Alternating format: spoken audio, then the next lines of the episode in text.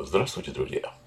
Сегодня мы будем говорить по поводу обиды и прощения. В последние годы тема обиды и прощения эксплуатируется как никогда ранее. Суть многочисленных дискуссий по-прежнему остается весьма туманной. То ли мы не должны обижаться, то ли нас не должны обижать, до сих пор непонятно. Зато ясно одно – все должны прощать всех. Давайте разберемся, а какие в принципе есть варианты у обиженного человека. И правда ли, что прощение является вариантом выбора? Вариант первый. Я буду носить обиду в себе. Ну, в себе так в себе. Только хочу предупредить, что и всю группу поддержки вашей обиды вам тоже придется носить в себе. А она у обиды очень большая. Давайте ее перечислим. Это агрессия, беспокойство, высокомерие, гнев, депрессия. Как видите, набор не самый хороший, но если кто-то все-таки решится на этот вариант, пожалуйста, имейте в виду, что вся эта группа поддержки со временем обязательно превратится во вполне реальные болезни. Артериальная гипертония, язвенная болезнь желудка, нейродермит – далеко не самые тяжелые заболевания, возникшие в результате так называемой аутоагрессии. Напомню, что аутоагрессией мы называем процесс саморазрушения, когда сильные негативные эмоции длительное время направлены на самого себя. Подумайте, есть ли смысл в таком выборе? Вариант второй. Я все забуду. А что, хороший вариант. Только у меня есть ряд вопросов, на которые лучше ответить сразу, чтобы потом не удивляться и не разводить руками. Что вы собираетесь забыть? Обидчика? Вероятность того, что на смену одного придет другой, достаточно велика, потому что обида искажает восприятие людей за счет глобализации и генерализации. Может быть, обиды одномоментно не получится, а со временем их накопится так много, что оперативной памяти не хватит. Нет, похоже, это тоже не наш вариант. Вариант третий. Я объяснюсь с обидчиком. О как! Без всякой иронии скажу вам, что данный вариант заслуживает уважения и будет правильным вариантом выбора, если с вашим обидчиком возможно установить контакт. Если ваш обидчик согласен на диалог. А вдруг он обижен на вас, да еще для себя выбрал первый вариант и несет эту обиду в себе. Это будет возможно, если ваш обидчик способен признать свою неправоту, сделать выводы и извиниться. А теперь я хочу предложить вам самостоятельно посчитать процентную вероятность эффективного объяснения с обидчиком самостоятельно. Вариант четвертый. Я научусь прощать обиды. Ну вот, я так и знал, скажете вы. Опять вы со своим прощением. Не получается оно у меня. Слишком все это тяжело. А в чем сложность-то? Давайте упростим.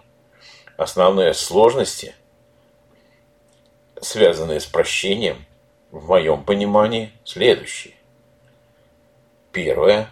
Простить значит признать право обидчика на такое отношение, проявить слабость, отказаться от своих принципов, ценностей, стать зависимым от обидчика человеком. Сразу хочу сказать, что это заблуждение, и далее каждое заблуждение мы с вами будем рассматривать отдельно. Вторая сложность трудно выйти из образа жертвы. Потому что, находясь в этом образе, можно ничего не делать и не брать ответственность за свою жизнь, продолжая просто обижаться и страдать. А чем больше мы страдаем, тем больше мы наказываем обидчика, поддерживая в нем чувство вины. Вариант третий. Что изменится от того, что я прощу? Он, она перестанет меня обижать? Признает мою правоту или ценность. И вариант четвертый. Почему я должен или должна это делать, то есть прощать обидчика, если он или она не делает своих шагов навстречу? Я не хочу унижаться и быть в очередной раз отвергнутым, отвергнутой. Обратите внимание, вот мы только что сейчас с вами обозначили четыре сложности, которые не дают нам возможности простить своего обидчика. Давайте теперь каждую из этих сложностей из этих наших с вами ошибок восприятия попытаемся расшифровать и обсудить более подробно. Начнем с первой. Простить значит признать право обидчика на такое отношение, проявить слабость, отказаться от своих принципов, ценностей и стать зависимым от обидчика человеком. Вы действительно так думаете? Я удивлен, потому что если да, то вы совершенно запутались в своих переживаниях, что, в общем-то, и не мудрено, и не понимаете суть прощения. Прощение не имеет ничего общего с оправданием обидчика или его поступка. Несправедливость останется несправедливостью, и любой отрицательный поступок не поменяет своего знака. Прощение не декларация о намерениях и не акт примирения.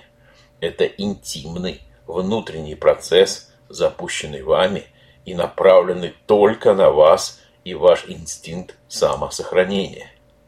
Суть прощения в том, что вы сознательно разрываете пуповину эмоциональной зависимости между вами и вашим обидчиком и становитесь свободными от деструктивных эмоций и переживаний.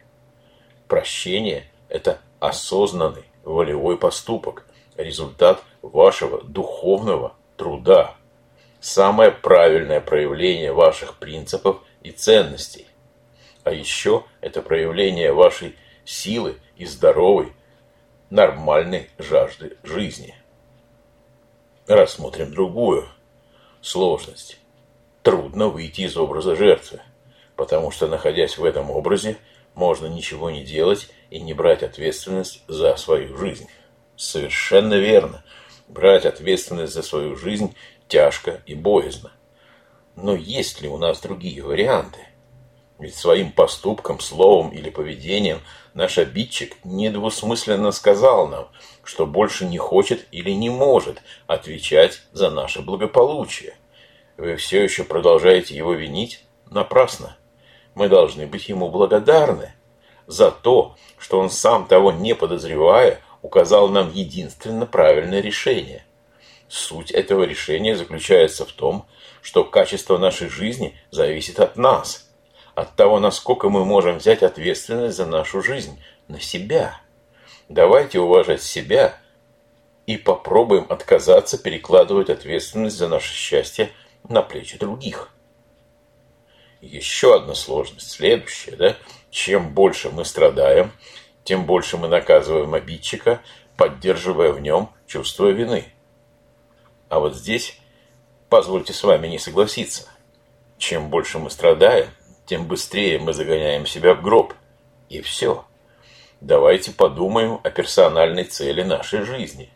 Вы удивитесь, но она одна, одинакова для всех и звучит очень просто – мы хотим быть счастливы. Вы уверены в том, что страдание и счастье – это одно и то же? Вы уверены в том, что месть и счастье – это одно и то же? У вашего обидчика своя жизнь, а у вас своя. Задача не отомстить, задача освободиться. Что изменится от того, что я прощу? Он или она перестанет меня обижать, признает мою правоту или ценность? Отвечаю, изменится не что, а кто. Изменитесь вы. Вы ощутите свою свободу и от обидчика, и от обид. Дело не в том, что он будет или не будет делать. Ваше качество жизни изменится. Вы почувствуете собственную ценность напрямую, а не через его или ее оценку, которую до этого всегда надо было заслуживать. Кстати, отношение вашего обидчика тоже может измениться, если он увидит, как вы преобразились. Но это не главное, и на это не стоит рассчитывать. Еще раз повторю, прощение – это ваше движение к себе и ради себя. Почему я должен или должна это делать, если он, обидчик, не делает своих шагов навстречу? Я не хочу унижаться и быть в очередной раз отвергнутым или отвергнутой своим обидчиком. Вам не кажется, что вы путаете прощение и примирение? Одно далеко не всегда подразумевает другое. В процессе прощения активность вашего обидчика не нужна. От нее вообще ничего не зависит. Это ваша воля информировать его о том, что вы его простили или нет. Прощение никак не связано с унижением, потому что происходит в вашей душе и является вашим и только вашим правом. Скажу вам больше, не прощая, вы отвергаете себя сами, потому что вы отвергаете свое право на лучшую жизнь. Собственно, вот и все. Давайте попробуем простить обиды и поверьте, уже ваши мысли о прощении являются ничем иным, как началом процесса прощения. Не бойтесь прощать, вы станете только сильнее. А у меня на этом все. Я благодарю вас за внимание и до встречи в новых подкастах.